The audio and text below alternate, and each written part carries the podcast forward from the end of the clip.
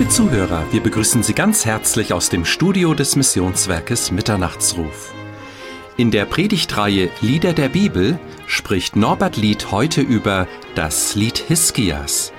Vorher jedoch hören Sie noch die Schriftlesung sowie die erste Strophe von dem Gemeindelied Sage es Jesus. Möge Gott Sie reich segnen beim Hören dieser Sendung. Ihr Missionswerk Mitternachtsruf.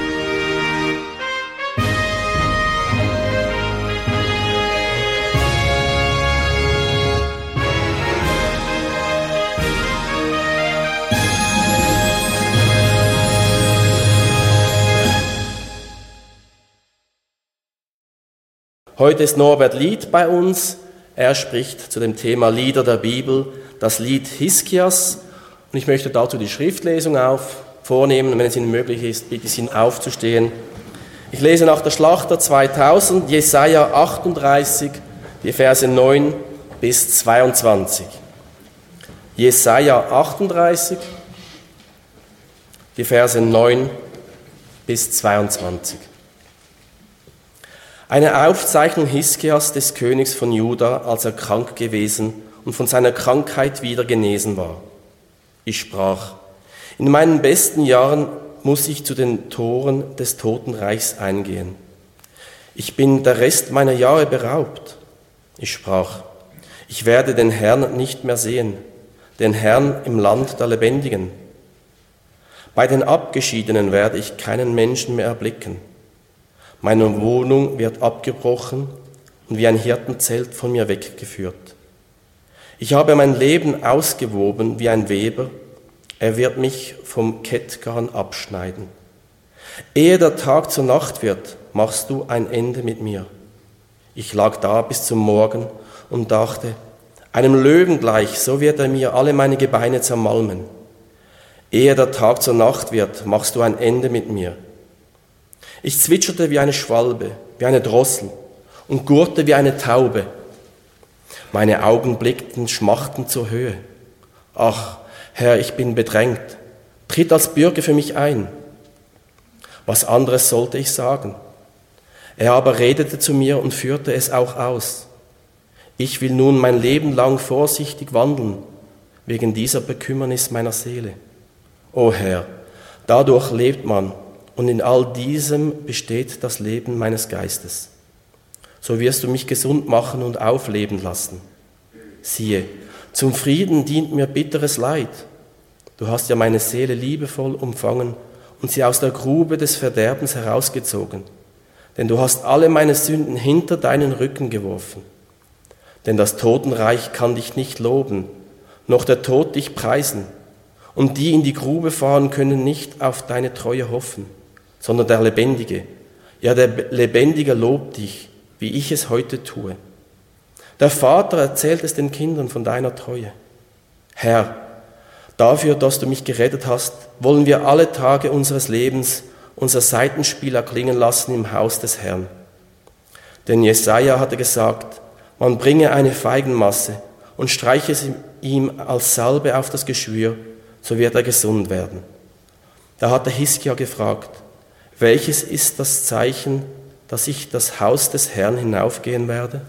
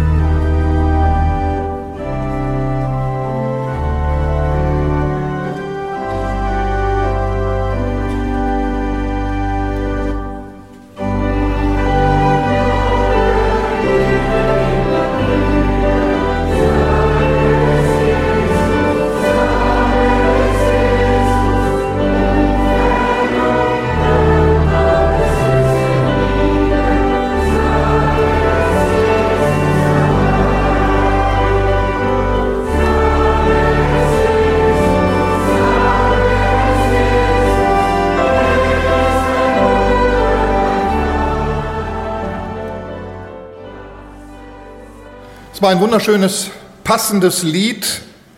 Genau so hat es der Hiskia gemacht. Offen und ehrlich alles dem Herrn gesagt, ohne Scham. Ich möchte Sie auch begrüßen, herzlich willkommen heißen zu unserem Gottesdienst nah und fern. Und ich wünsche Ihnen jetzt schon eine gesegnete neue Woche. Das Lied Hiskias ist ein Lied oder ein Gedicht. Das heißt in der Mengeübersetzung zum Beispiel, das ist das Lied, das von Hiskia, dem jüdischen König, aufgezeichnet ward, als er krank gewesen war und sich von seiner Krankheit erholt hatte.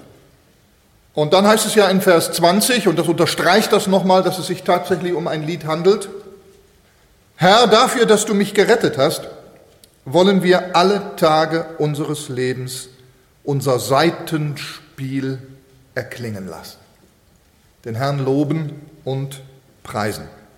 Wir wollen einfach versuchen, dieses Lied mal durchzugehen. Und der erste Punkt, der uns hier, ja, denke ich mal, so ins Auge sticht, das ist einfach die Bekümmernis des Leides.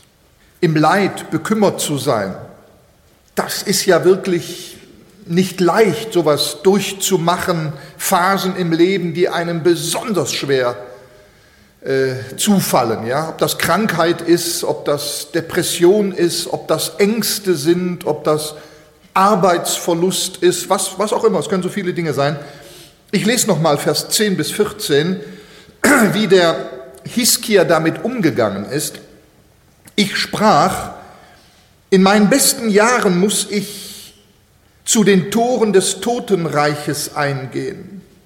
Ich bin des Rests meiner Jahre beraubt. Ich sprach, ich werde den Herrn nicht mehr sehen den Herrn im Land der Lebendigen. Bei den Abgeschiedenen werde ich keinen Menschen mehr erblicken. Meine Wohnung wird abgebrochen und wie ein Hirtenzelt von mir weggeführt. Ich habe mein Leben ausgewoben wie ein Weber. Er wird mich vom Kettgarn abschneiden, ehe der Tag zur Nacht wird. Machst du ein Ende mit mir? Ich lag da bis zum Morgen und dachte, einem Löwen gleich, so wird er mir alle meine Gebeine zermalmen. Ehe der Tag zur Nacht wird, machst du ein Ende mit mir. Ich zwitscherte wie eine Schwalbe, wie eine Drossel und gurrte wie eine Taube. Meine Augen blickten schmachtend zur Höhe. Ach Herr, ich bin bedrängt. Tritt als Bürger für mich ein. Was anders sollte ich sagen? Ich bin überhaupt nicht damit einverstanden, was der Philosoph Nietzsche mal gesagt hat. Die Christen müssen erlöster aussehen, sollte ich an ihren Erlöser glauben. Müssen Christen erlöst aussehen? Was meinen Sie, wie Hiskia ausgesehen hat in dieser Situation? Erlöst? Ich leide ja so. Ich habe ja so Schmerzen. Ach, ich kann das kaum noch ertragen. Was meinen Sie? Es kommt nicht darauf an, wie wir aussehen. Es kommt darauf an, was wir besitzen. Es kann sein, dass Menschen weinend in den Himmel gehen und da wird Gott die Tränen abwischen. Und es kann ebenso sein, dass Menschen lachend in die Hölle fahren, blendend aussehend. Darauf kommt es nicht an. Und ist es nicht oft unsere Frömmigkeit, die es nicht duldet, bekümmert zu sein, wir sind doch Christen. Wir haben doch Sieg, Triumph. Da müssen wir immer eine gute Miene aufsetzen. Bloß keine Jammerlappen sein, nichts zeigen, keine Schwächen. Ich erinnere mich noch so als Kind. Als Kind war ich ein Junge.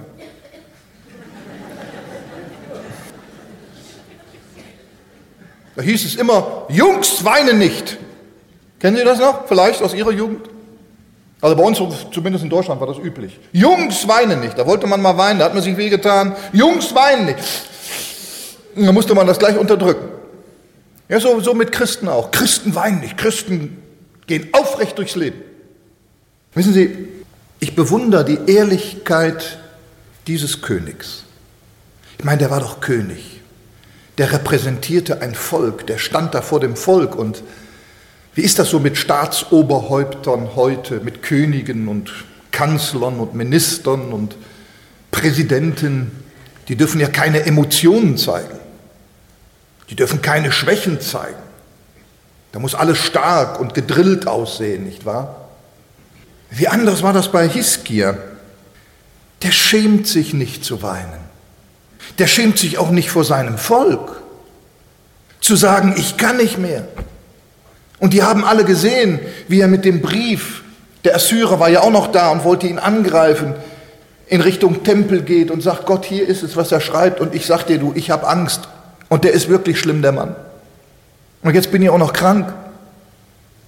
Der schreit das förmlich raus. Wenn man das mal so durch, durchkaut hier, was er da alles äh, im Einzelnen bekennt und vor dem Herrn austrägt, ich sprach in meinen besten Jahren, auf dem Höhepunkt meines Lebens. In, in, in der Mitte meiner Jahre, da werde ich jetzt krank und soll sterben. Ich bin ja, ich bin ja den Rest meines Lebens beraubt. Der Mann ist total ehrlich.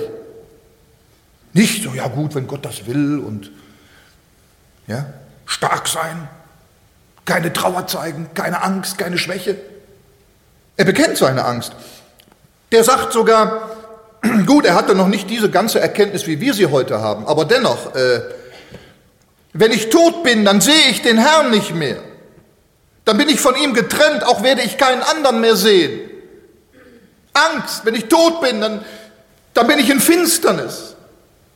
Vielleicht gibt es ja Phasen in uns auch, wo wir ähnlich empfinden, wo wir dann doch denken, ja, wie ist das eigentlich, wenn ich sterbe? Hoffentlich vergisst Gott mich auch nicht. Keine Angst, er hat ja eine Ewigkeit Zeit, sich an dich zu erinnern. Irgendwann wird das schon mal tun. Ne? Oder die Angst, ja, wenn ich dann sterbe, bin ich dann vielleicht doch in der Finsternis und sehe nichts und oder, oder komme ich vielleicht doch in die Hölle? So Zweifelanfälle, ja, die man manchmal hat. Er brüllt seine Hoffnungslosigkeit nach draußen, dass er sagt, mein Lebenshaus ist wie abgebrochen. Da baue ich ein Haus auf und das Haus ist noch nicht fertig und er wird schon wieder eingerissen von Gott. Mein Leben ist wie ein Tuch, ein Webertuch. Es ist noch nicht fertig gewoben, das Tuch, und schon schneidet Gott mir den Faden ab und es geht nicht mehr weiter. Und äh, es klingt fast vorwurfsvoll, so einen kleinen Deut vielleicht von Vorwurf in seiner Angst, wenn er sagt, Gott, du bist für mich wie ein Löwe, der meine Gebeine zermalmt. So redet er mit Gott als König. Und offensichtlich kreidet ihm Gott das nicht an, sondern er macht ihn gesund. Er begegnet ihm und umfängt ihn mit seiner ganzen Liebe. Er bekennt, wie verzweifelt er ruft, zwitschert, ja, wie eine Drossel, wie eine Schwalbe oder gurt, wie, wie, wie eine Taube und bittet verzweifelt um Hilfe und sagt dann, was anders sollte ich sagen? als einfach nur ehrlich sein. Vater, so geht es mir. Ich habe Angst. Ich bin traurig. Manchmal sind das die schönsten Momente in einem Leben. Gott weiß ja sowieso alles. Wenn man dann vielleicht mal in den Wald geht, ja, und richtig hinausbrüllt, vielleicht auch weint, Herr, so empfinde ich, so geht es mir. Diese Angst ist vorhanden. Ich werde damit nicht mehr fertig. Ich weiß nicht mehr weiter. Ich bin so angefochten. Nachher ist man erleichtert. Gott liebt ehrliche Menschen, weil er sowieso alles weiß. Aber er möchte, dass sie ehrlich sind. Sagen Sie ihm doch mal, Herr, ich verstehe dich nicht. Ich verstehe dein Handeln manchmal nicht. Nicht in allen Dingen. Ich sage es dir. Ich verstehe auch dein Wort an so vielen Stellen nicht. Bitte führe mich doch tiefer hinein. Seien wir ehrlich. Zu uns selbst, ehrlich zu Gott. Paulus war das auch, der hat ja auch, es ist ja auch neutestamentlich, dass man leidet, nicht wahr?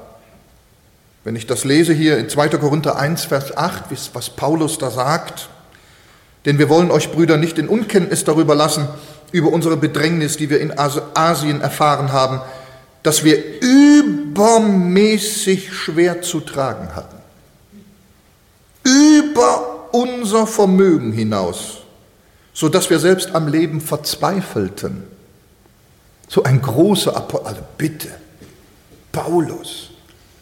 Hast du denn schon vergessen? Hast doch 1. Korinther Kapitel 15 geschrieben. Das große Auferstehungskapitel. Und jetzt jammerst du hier so rum und erzählst uns das, wie dreckig es dir gegangen ist. über die Maßen. Das heißt, ich, mehr kann man nicht ertragen. Verzweifelt am Leben? Hast du denn keinen Glauben mehr an dem Herrn, an dem Gott, der dir begegnet ist und dir so kolossale, tiefe Offenbarungen schenkte? Mir hat das äh, sehr geholfen, als ich kürzlich äh, gelesen habe, eine Aussage von Wilhelm Busch. Er hat gesagt, also dieser Pfarrer Wilhelm Busch, ja, nicht dieser Märchenerzähler. Es gibt ja zwei, ne? Wilhelm Busch, einen Märchenerzähler, viele Kinderbücher geschrieben hat und dann einen Pfarrer. Und dieser Pfarrer hat gesagt, ein Gott, den ich begreifen und verstehen kann, ist gar kein Gott. Der wäre ja auch nur ein Mensch. Also mit anderen Worten, mich, mich hat das wirklich getröstet. Ich habe gesagt, ja, Gott ist doch so groß, wie, wie sollen wir ihn denn in allem verstehen? Er ist ja über Verstehen groß. Sein Handeln, die Fäden, die er zieht, von Ewigkeit her. Ein Gedichtvers drückt das so aus, wer kann dich, Herr, verstehen? Wer deinem Lichte nahen? Wer kann den Ausgang sehen von deiner Führung Bahn? Du lösest, was wir binden. Du stürzest, was wir bauen. Wir können es nicht ergründen, wir können nur vertrauen. Und das hat der Hiski auch gemacht. Am Ende seiner Kraft, bedrängt von außen durch den Assyrer, bedrängt von innen, auch noch krank geworden, ja, wie, wie sagt man weltliches Sprichwort, ein Glück, Unglück kommt selten allein. Aber dann kommt ja die Wende. Nachdem er so sein Herz weinend ausgeschüttet hat, so ehrlich und offen einfach alles eingestanden hat vor dem Herrn, dann kommt ja die Wende, Vers 15. Er aber redete zu mir und führte es auch aus. Ich will nun mein Leben lang vorsichtig wandeln wegen dieser Bekümmernis meiner Seele. O Herr, dadurch lebt man und in all diesem besteht das Leben meines Geistes, so wirst du mich gesund machen und aufleben lassen. Siehe, zum Frieden diente mir bitteres Leid. Du hast ja meine Seele liebevoll umfangen und sie aus der Grube des Verderbens herausgezogen, denn du hast alle meine Sünden hinter deinen Rücken geworfen. Also diese Verse, die klingen wie so eine Auferstehung, nicht wahr? Jetzt war er gerade noch in diesem Jammertal, in diesem Tal des Todes, in dieser großen Not, die ihn umfangen hat und auf einmal sieht er, ich bin ja gar nicht von der Not umfangen oder auch, aber ich gebe dir noch ein ganz anderes Umfangensein. Ich bin von der Liebe des Gottes umfangen. Und durch, zu dieser Erkenntnis dringt er durch. Und äh, klar, ich meine, jetzt muss ich das schon ein bisschen bildhaft anwenden, weil manche Christen werden gesund, wenn sie beten oder für sie gebetet wird. Die erfahren das, auch Nicht-Christen. Da lässt Gott auch Wunder geschehen, dass die gesund werden. Die haben nicht mal gebetet. Ja? Aber es gibt auch viele Christen, die nicht gesund werden. Die müssen den Sterbensweg dann eben bis zum Schluss gehen. Aber eins ist sicher, dass alle an Jesus Christus gläubigen Menschen das Heil, letztlich das Heil der Auferstehung erfahren und diese wesentlichen Dinge, jetzt prophetisch auch angewandt auf das große Heilshandeln Gottes mit dem Menschen, die werden hier angesprochen. Zum Beispiel, wenn er bekennt, der Hiskia, wenn er sagt, er redete zu mir und führte es auch aus. Er redete zu mir und führte es auch aus. Da gibt es keinen Deut zu Zweifel. Wenn Gott etwas sagt, ist das immer sicher. Was er sagt, erfüllt er auch. Wenn Jesus uns sagt, wer an mich glaubt, wird leben, auch wenn er stirbt, können wir uns hundertprozentig darauf verlassen. Ganz sicher. Römer 8 sagt der Paulus, Vers 11, wenn aber der Geist dessen, der Jesus aus den Toten auferweckt hat, in euch wohnt, ist das so? Haben Sie das Zeugnis des Geistes, dass der Heilige Geist in Ihrem Leben wohnt, weil Sie an Jesus glauben? Ja, wenn das so ist, wenn Sie den Heiligen Geist in der Wiedergeburt empfangen haben, der in euch wohnt, so wird derselbe, der Christus aus den Toten auferweckt hat, auch eure sterblichen, kranken, hinfälligen Leiber lebendig machen durch seinen Geist, der in euch wohnt. Also so wahrhaftig, wie Gott seinen Sohn Jesus Christus auferweckt hat, so wahrhaftig wird er auch sie auferwecken. Kein Zweifel. Gott hält, was er verspricht.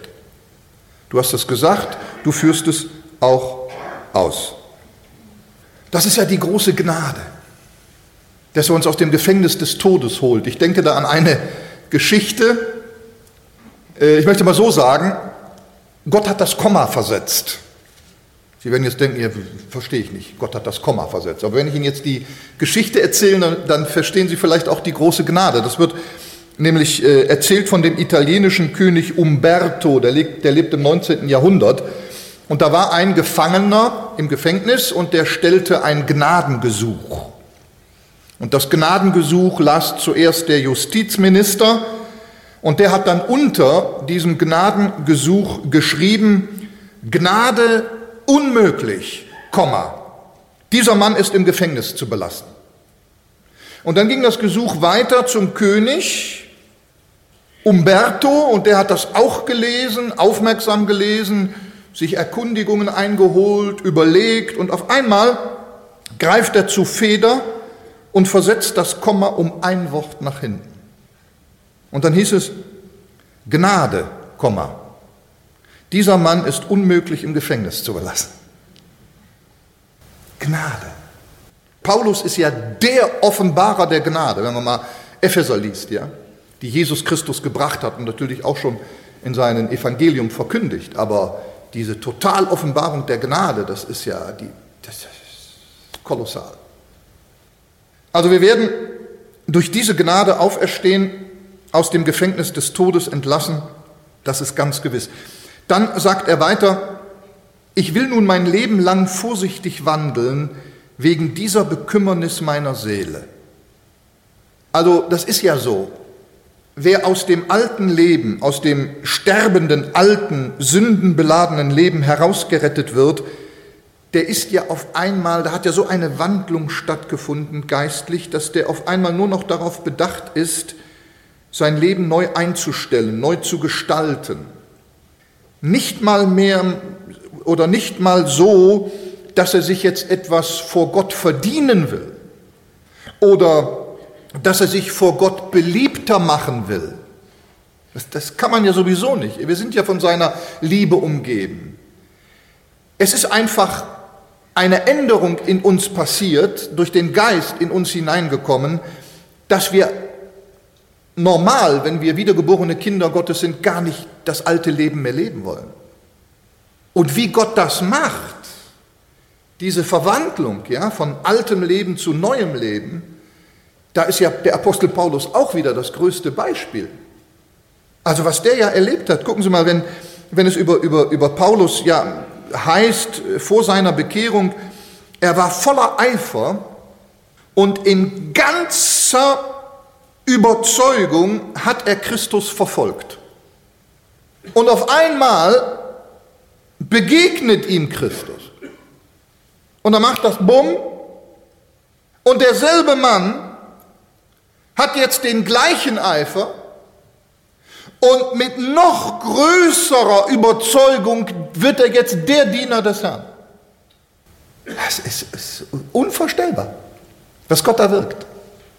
Oder wenn er selber von sich sagt, ja, er rühmt sich des Gesetzes und er sagt, im Hinblick auf das äh, Gesetz, äh, also im Hinblick auf die Gerechtigkeit im Gesetz, war ich untadelig. Zu Füßen Gamaliels habe ich studiert. Also der hat sich was darauf eingebildet. Und dann kommt er zur Erkenntnis Jesu. Und dann schreibt derselbe Mann oder er sagt, das steht ja im Philipperbrief Kapitel 3, dass er jetzt das Vorhergehende, worauf er sich vorher stützte und das noch gerühmt hatte, das achtet er jetzt für Schaden. Das ist kaum zu begreifen. Er benutzt ja sogar das Wort Dreck. Warum? Er rühmt sich jetzt nur noch der Vollkommenheit in Christus, der Erkenntnis in Christus. Nur das ist für ihn noch wesentlich. Was für ein Wandel. Und äh, das ist auch in unserem Leben so. Sie werden das in sich haben, diesen Willen. Sie werden das in sich haben. Ich will mein Leben lang vorsichtig wandeln, wegen der Bekümmernis meiner Seele. Also weil Gott mich, mir Rettung geschaffen hat, weil ich bekümmert war, weil es ein Vorher gab, ein altes Leben, ein kaputtes Leben, ein krankes Leben durch die Sünde. Und Gott hat mich da herausgeholt und jetzt will ich nur noch eins, Jesus lieben und ihm dienen. Da ist ein Pfarrer in Deutschland, im süddeutschen Raum, der ist gestorben und der hatte eine ziemlich zerlesene Bibel und die Nachkommen, die haben dann so nach seinem Tod, haben die in seiner Bibel ein bisschen rumgeblättert und die Bibel, die war voller, voller Anmerkungen mit Hand geschrieben, so am Rand, ja, wo er sich so Bemerkungen und Anmerkungen und Parallelen hingeschrieben hatte. Und dann gab es an einer Bibelstelle auch eine Bemerkung, und zwar an der Bibelstelle hier 1. Äh, Thessalonicher 5, 23, der Gott des Friedens heilige euch durch und durch. Und da hat er dahinter geschrieben, durch und durch, nicht bloß funiert, ja? mit Bleistift oder Kugelschreiber. Ja, das ist das, was, was sie möchten. Das ist das, was sie möchten. Das ist das, was ich möchte. Weil wir Jesus erfahren haben. Auch wenn es uns nicht gelingt oder nicht immer gelingt, ja? Und immer Mangel bleiben wird, aber wir wollen es doch, oder nicht? O Herr, dadurch lebt man. Und in all diesem besteht das Leben meines Geistes. So wirst du mich gesund machen und aufleben lassen. Was für eine Hoffnung auf einmal bei dem Mann, der vorher noch so äh, triste gewesen ist. Gott hat jeden, ich deutete es schon an, an seinen Sohn Glaubenden von der Sünde geheilt, ein für allemal. Und er hat uns aufleben lassen, er hat uns ein neues Leben gegeben. Es muss, sollte immer wieder Phasen geben in unserem Leben, wo wir das mal wieder durchbeten oder uns darauf besinnen oder vielleicht sogar die Bibel in dem Sinne, natürlich vor allem im Neuen Testament auch mal wieder studieren, wenn ich das so sagen darf, was haben wir eigentlich in Christus? Ich stelle jetzt mal so die Frage, ich habe das für mich natürlich gemacht im Rahmen der, der Vorbereitung, aber das war mir persönlich so eine Erquickung. Also ich bin auf meinem Schreibtischstuhl quasi aufgesprungen, ja. Hat keiner gesehen, außer Gott. Weil ich habe mir, hab mir ganz praktisch die Frage gestellt, ja, worin besteht das denn? Worin, worin besteht denn das Aufgelebtsein in Jesus Christus? Wie hat Gott mich denn jetzt, wie hat Gott Sie denn jetzt belebt, aufleben lassen in Jesus? Was, was ist das? Ich habe mal so ein paar Punkte, diese Liste ist gar nicht vollständig, also man kann die noch ergänzen. Das steht jetzt nur rep repräsentativ, ja? Zum Beispiel, er hat sie aufleben lassen, indem, dass er ihnen die Sünden vergeben hat, durch sein Blut. Epheser 1, Vers 7. Dadurch lebt man und in diesem besteht das Leben meines Geistes. Du wirst mich gesund machen. Geistlich übertragen für uns. Gott hat uns geheilt von der Sünde, von den Auswirkungen der Sünde in die Ewigkeit hinein. Hat er uns geheilt, ein für alle Mal. Er hat uns neues Leben gegeben. Er hat, jetzt habe ich wieder so einen Punkt, da denke ich, hoffentlich versteht man mich. Er hat Ihnen und mir die Gerechtigkeit Jesu Christi angerechnet. Was bedeutet das? Römer 4, 24, 25. Jetzt kommt der Punkt.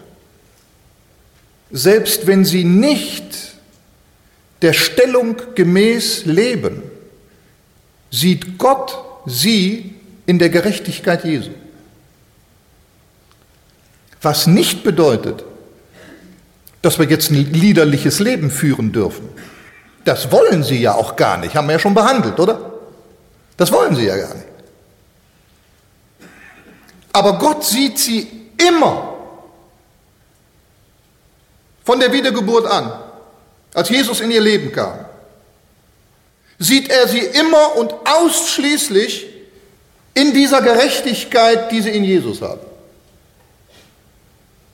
was die Ewigkeit betrifft. Heiligung Er hat sie aufleben lassen, indem, dass er sie bereits durch den Namen Jesu geheiligt hat. Natürlich wollen wir jetzt auch bestrebt sein, in der Heiligung zu leben, zu wandeln, wie man so sagt, aber vor Gott sind sie schon vollkommen geheiligt. Laut äh, Wilfried Block übrigens, äh, er sagt, über 200 Mal werden wir in der Schrift als Heilige bezeichnet. Und ich glaube, wenn ich mich richtig erinnere, ich habe das jetzt kürzlich nochmal gelesen, nachgeschlagen in seinem Buch, ich glaube nur noch dreimal als Sünder. Ist unwahrscheinlich. Natürlich sind wir noch Sünder, ja. Aber früher waren wir Sünder, so hat es mal jemand gesagt, früher waren wir Sünder, die der Sünde nachgelaufen sind. Und heute sind wir Sünder, die der Sünde weglaufen. Er hat uns aufleben lassen in der Vollkommenheit durch Jesus. 1. Korinther, äh, nein, Entschuldigung, Kolosser 1, 28. Sie sind also in, in Jesus geheiligt, die Gerechtigkeit Jesu ist ihnen angerechnet und die Vollkommenheit Jesu ist ihnen angerechnet. Es geht ja noch weiter. Er hat sie aufleben lassen, indem, dass er sie versetzt hat in den Leib des Christus. Muss man auch mal durchdenken. Sie sind in den Leib des Christus versetzt. Epheser 1, 23.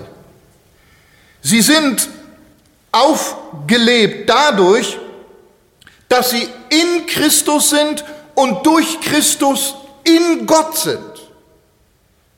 1. Thessalonicher 1, 1. Also die, die Gemeinde Jesu hat eine Gnadenstellung, die ist eigentlich gar nicht zu durchdenken, also ausschöpfend zu durchdenken. Wir sind versetzt, wir haben das mal behandelt, aus dem Reich der Finsternis in das Reich seines lieben Sohnes. Das heißt, sie befinden sich immer in dem Reich Jesu Christi. Und darum äh, sagt Paulus ja auch dann an anderer Stelle, ob wir nun leben oder sterben, wir sind des Christus, immer. Sie sind immer in seinem Reich, nie mehr getrennt. Nichts kann uns trennen von der Liebe Gottes in Christus Jesus. Ach, geht dann noch weiter. Sie sind aufgelebt. Gott hat sie aufleben lassen, indem dass wir durch Christus und in Christus zur Rechten Gottes erhöht sind. Über alle Fürstentümer und Gewalten, über alle Himmel, sagt Paulus. Also über Himmel, Himmel, ja? Über Himmel, Himmel, Himmel, Himmel. Über alle Himmel. Wahrscheinlich, das ist jetzt eine Vermutung, das muss man noch durchstudieren, aber ich habe damit mal begonnen, wahrscheinlich noch über das neue Jerusalem, das vom Himmel herabkommt. Obwohl wir auch dazu gehören, ja, aber noch darüber hinaus. Jemand hat einmal im Blick auf Hebräer 12 gesagt, wir sind an das Herz Gottes gebracht.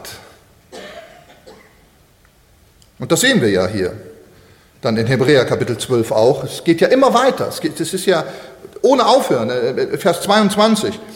Ihr seid gekommen zu dem Berg Zion, das war die Sehnsucht jedes Juden, Heilssehnsucht. Das bezog sich damals wirklich auf das irdische äh, Zion.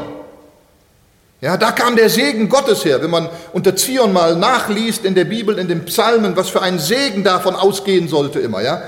Aber das ist ja nur irdisch. Da gibt es ja noch was drüber. Und ihr seid gekommen zu der Stadt des lebendigen Gottes. Sie, sie werden aufgelebt. Dem himmlischen Jerusalem. Da sind wir auch hingekommen. Aber da gibt es ja noch mehr und vielleicht noch was drüber. Zu den Zehntausenden von Engeln. Und dann geht es noch weiter. Vielleicht noch darüber. Zu der Festversammlung zu der Gemeinde der Erstgeborenen, die im Himmel angeschrieben sind, zu Gott, dem Richter über alle, und zu den Geistern der vollendeten Gerechten und zu Jesus, dem Mittler des neuen Bundes. Also ihr seid nicht nur zu Zion gekommen, ihr seid nicht nur in das himmlische Jerusalem gekommen, ihr seid, ihr seid noch, ihr seid direkt im Wohnzimmer Gottes. Ist im himmlischen Jerusalem, klar. Was für eine Stellung. Und dann gibt der Herr dem Hiskia auch, auf einmal offenbart er ihm das, einen kleinen Lichtblick in seine Motivation der Dinge, die wir als Menschen, die Hiskia damals zunächst auch nicht verstand. Und auf einmal erkennt er das aber, siehe, zum Frieden diente mir bitteres Leid. Vielleicht würden wir jetzt sagen, als fromme Christen, zur Strafe diente mir bitteres Leid. Wie oft hat man das auch das gehört als Kinder, ne? Und ich habe das auch wirklich immer geglaubt. Ich bin gestolpert, da war eine Strafe Gottes. Bin mit dem Kopf, weil ich nach unten guckte, gegen Laternenpfahl gerannt. Strafe Gottes. Hat sich geschnitten, Strafe Gottes. Muss dreimal das Vaterunser beten, hintereinander. Oder zehnmal um die Kirche rennen. Wollte das ja dann auch wieder gut machen. Siehe, zum Frieden diente mir bitteres Leid. Du hast ja meine Seele liebevoll umfangen. Das sagt derselbe Mann, der kurz vorher noch gezweifelt hat, der kurz vorher noch gesagt hat, du bist wie ein Löwe, der meine Gebeine zermalmt. Und jetzt sagt der, derselbe Mann, stimmt ja gar nicht. Du hast meine Seele liebevoll umfangen und sie aus der Grube des Verderbens herausgezogen, denn du hast alle meine Sünden hinter deinen Rücken geworfen. Ach, sehen wir das doch ein. Gott hat immer Absichten zu etwas Positivem, zum Frieden. Und seine Motivation, sein Ziel ist immer die Liebe. Ich habe da noch so ein Gedicht gefunden, vielleicht kennen Sie es schon, aber ich lese trotzdem mal vor. Das Wunder der Perle. Man erzählt sich die Geschichte einer Perle hier am Strand. Sie entstand in jener Muschel durch ein grobes Körnchen Sand. Es drang ein in ihre Mitte und die Muschel wehrte sich, doch sie musste damit leben und sie klagte, warum ich? Eine Perle wächst ins Leben. Sie entsteht durch tiefen Schmerz und die Muschel glaubt zu sterben. Wut und Trauer füllt ihr Herz. Sie, sie, sie beginnt es zu ertragen, zu ummanteln, diesen Korn. Nach und nach verstummt ihr Klagen und ihr ohnmächtiger Zorn. Viele Jahre sind vergangen, Tag für Tag am Meeresgrund schließt und öffnet sich die Muschel. Jetzt fühlt sie sich kerngesund. Ihre Perle wird geborgen, glitzert nun im Sonnenlicht. Alle Schmerzen sind vergessen, jenes Wunder jedoch nicht. Jede Perle lehrt uns beten, hilft, Vertrauen und Verstehen. Denn der Schöpfer aller Dinge hat auch deinen Schmerz gesehen. Nun wächst Glaube, Hoffnung, Liebe, sogar Freude tief im Leid. So entsteht auch deine Perle, sein Geschenk für alle Zeit. Also Gottes Handeln ist immer von der Liebe bestimmt. Du hast ja meine Seele liebevoll umfangen. Äh, wenn Gott als grausam dargestellt wird oder als ungerecht oder als willkürlich handelnder oder als hart und unbarmherziger, dann ist das ganz einfach eine Lüge des Teufels, der ja immer alles verdreht. Und er benutzt natürlich auch den Intellekt der Menschen dieser Welt, die ja leider vom Teufel beherrscht sind, um Gott so darzustellen. Aber es gibt etwas, das mich auch sehr getröstet hat, als man sich darüber Gedanken machte. Und ich möchte das so sagen, wenn Sie Momente durchleben, in denen Sie an Gottes Güte und Barmherzigkeit zweifeln, dann denken Sie doch mal daran, dass Jesus das nie getan hat. Dieser Gedanke hat mir geholfen. Warum hat Jesus das nie getan? Gott in Zweifel gestellt. Der hätte auch sagen können, Mensch, hier guck mal die vielen Leprakranken und so, ich kann ja auch nicht alle, alle gesund machen. Ja? Und das tosende Meer und, und, und die Leute, die hier sterben und, und die Römer mitten im Land und ach Gott. Ja? Also Gottes Ziel ist die Liebe und immer die Erlösung.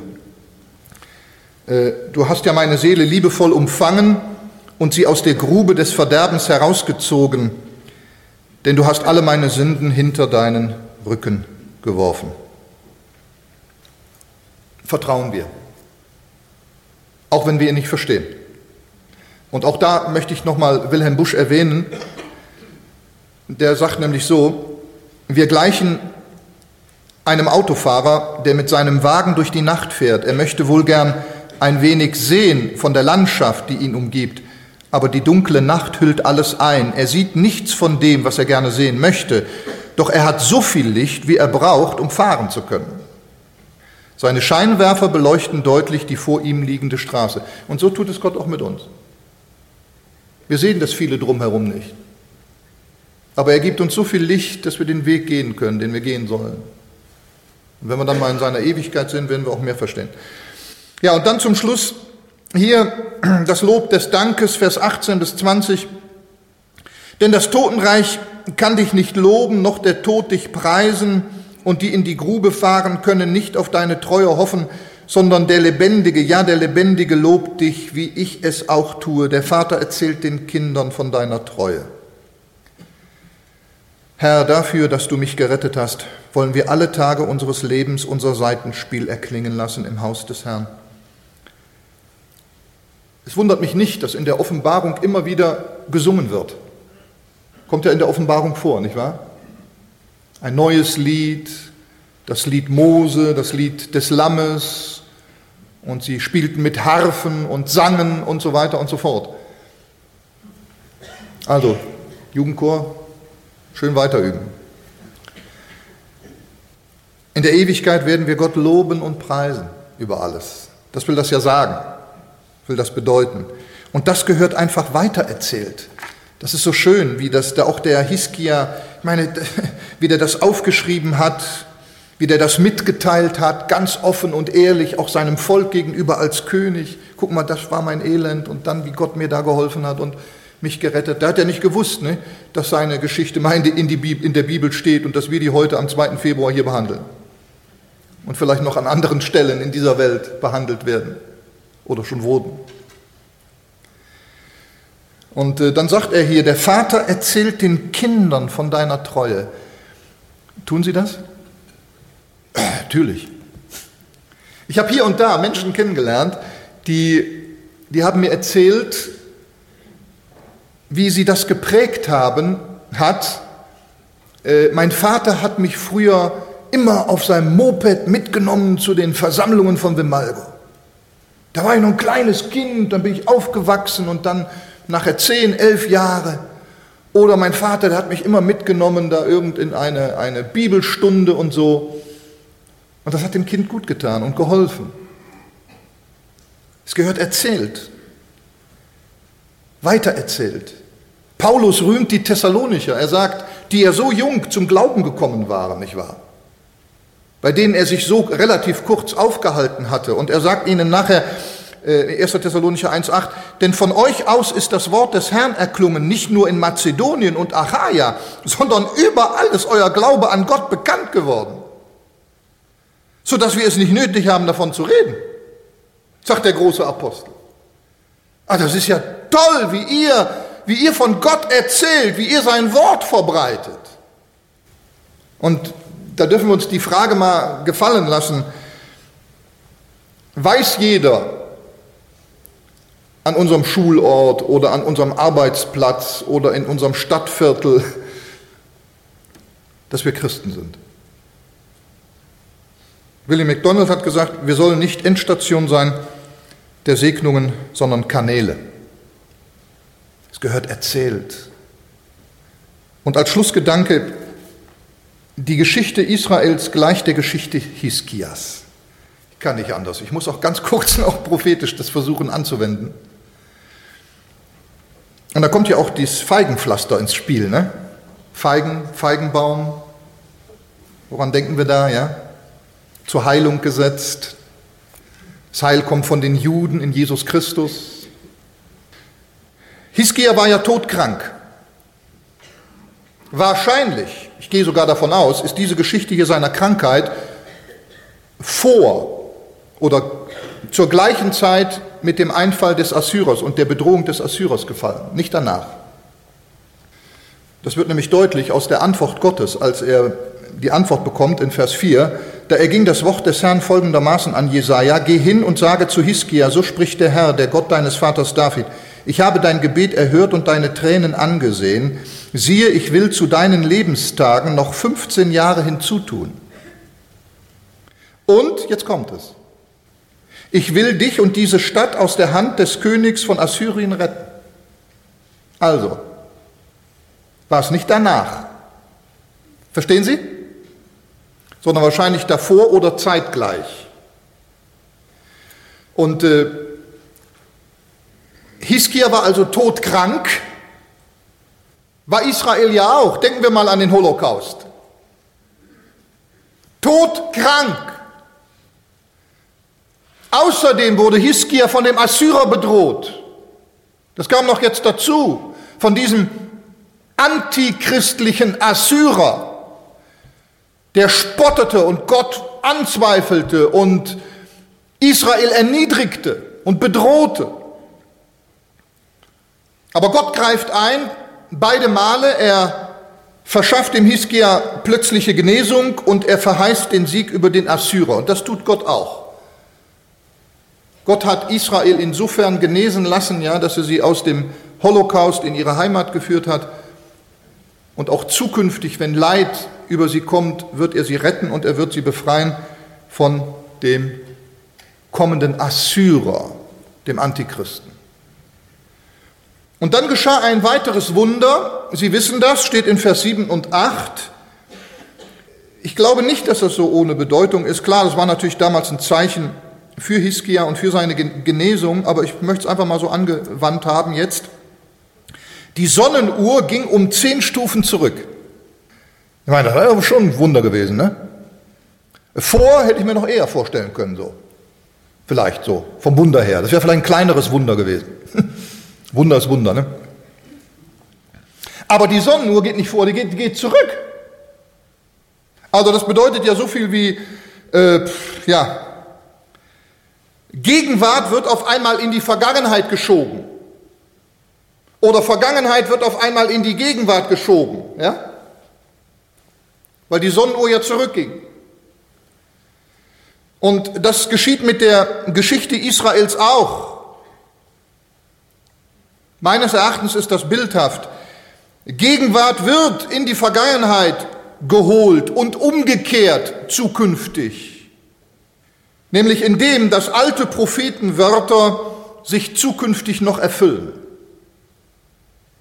Die Zeit der Offenbarung des letzten Buches der Bibel ist quasi Israel in die Erfüllung der Verheißungen des Alten Testamentes wieder gerückt. Ist nicht Altes Testament, ist Neues Testament, ist Zukunft. Aber was sich in dieser Zukunft erfüllt, sind ja zu einem Großteil Verheißungen die noch vom Alten Testament sind. Ja, das ist wie so eine Sonnenuhr, die plötzlich zehn Stufen zurückgeholt wird und auf einmal in die Gegenwart dann kommt. Capito?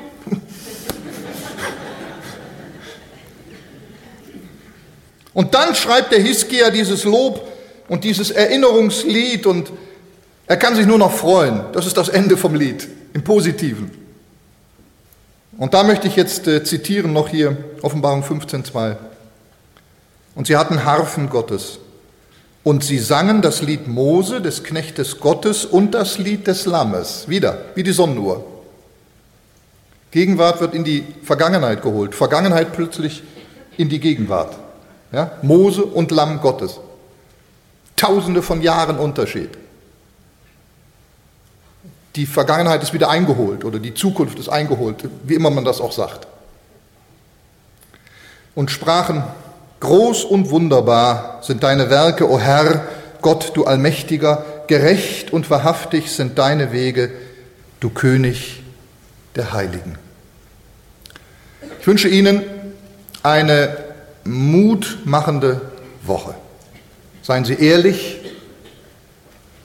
und rufen Sie sich in Erinnerung, wie Gott auch Sie belebt hat in und durch Jesus Christus. Und erinnern Sie sich daran, dass Jesus die Gerechtigkeit und die Liebe und Barmherzigkeit des Vaters nie angezweifelt hat. Amen. Ja, jetzt wird noch ein Lied gesungen. 419. Ja, oh, nimm ihn beim Wort. Äh, wir singen äh, Strophe 1 und 3. Strophe 1 und 3 von diesem Lied.